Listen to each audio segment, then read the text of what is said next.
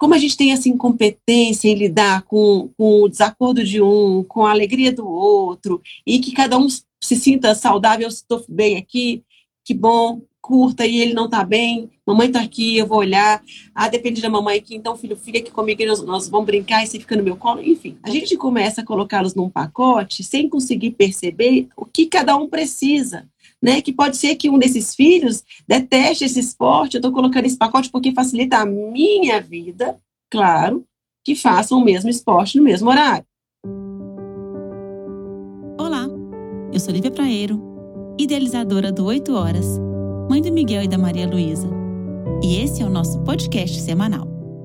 Que ações minhas que faz um ser sentir mais valorizado que o outro, que um tem que se opor ao outro, né? Então, assim, o que, que a gente tira da infância dos nossos filhos, o que é genuíno deles, né? a gente vai tirando porque a gente tem uma regra interna, um, um, um entra nessa regra e caminha, então a gente quer que os outros todos caminhem nessa mesma regra, né? Então, se para mim é importante a criança ser independente, eu valorizo isso muito, elogio e tal, e o outro vai e fala, nossa, então não posso, não sou independente, então, né? Enfim, então como é, como é que a gente pode enxergar, meninas, no nosso dia a dia, é, ajudar as famílias aqui a, a começarem a perceber o quanto os filhos estão se polarizando, né? E que ações minhas polarizam essas crianças.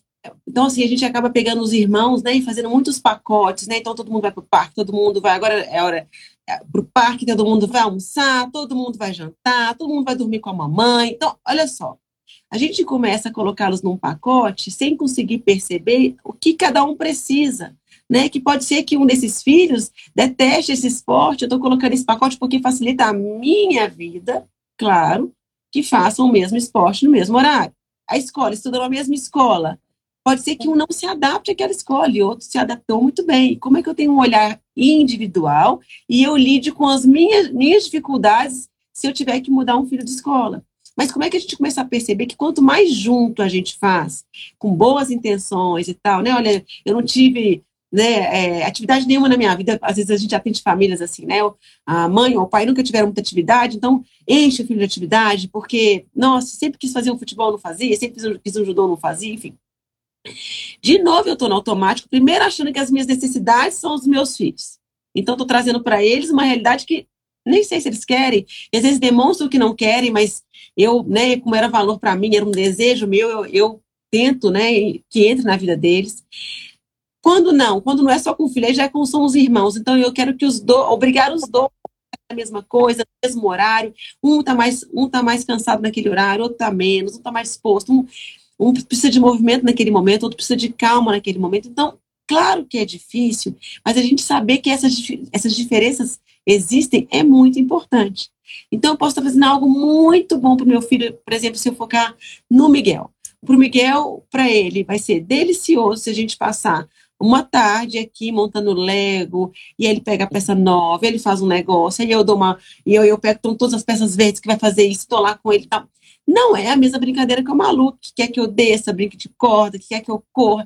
São brincadeiras diferentes, movimentos diferentes e necessidades diferentes também naquela, naquele, na, naquela situação. Então, se eu estou brincando com a Malu, como eu, com o Miguel, como eu lido com o Miguel que não está interessado em correr, com o Miguel, porque eu não quero passar também, né, gente? Aí a gente quer obrigar a criança a gostar daquela brincadeira do que falar assim, como eu lido com o querendo que eu esteja aqui, o outro não. Acho que esse que é, o, que é um grande chamado para um tema como esse, que é os irmãos sem rivalidade, né? Como a gente tem essa incompetência em lidar com, com o desacordo de um, com a alegria do outro, e que cada um se sinta saudável, estou bem aqui, que bom, curta e ele não está bem, mamãe está aqui, eu vou olhar, ah, depende da mamãe aqui, então filho, fica aqui comigo, nós, nós vamos brincar e você fica no meu colo, enfim, tô querendo nem dar uma cartilha, senão vira, ah, é assim que faz, né, não é, é o jeito que cada um vai achar.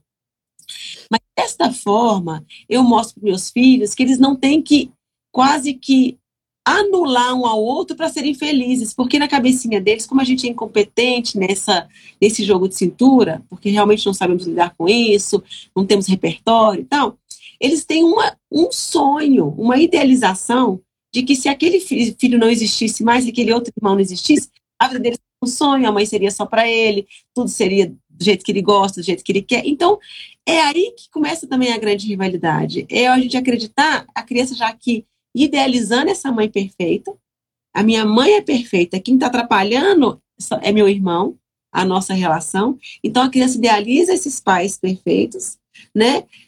Acreditando que o irmão que é o problema. Então, como é que a gente traz para nós essa responsabilidade do quanto eu não sei lidar com os desafios entre eles, com a, com a, com a diferença, né? Gêmeos, então, gente, eu acho que sofrem muito mais, porque são colocados numa. Porque pelo menos um irmão de uma quatro, caixa. dois, ainda tem uma diferença, seja, é, é, meio que óbvio que não, não são as mesmas coisas que gostam, ou, né, enfim.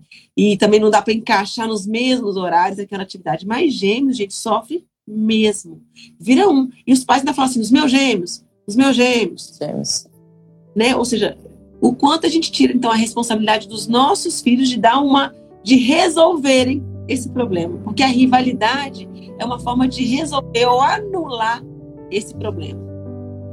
E eu me despeço de vocês, lembrando que o caminho é um olhar intenso para nós. Acessamos nossos filhos quando nos conhecemos. Que esse áudio te fortaleça e inspire seu maternar.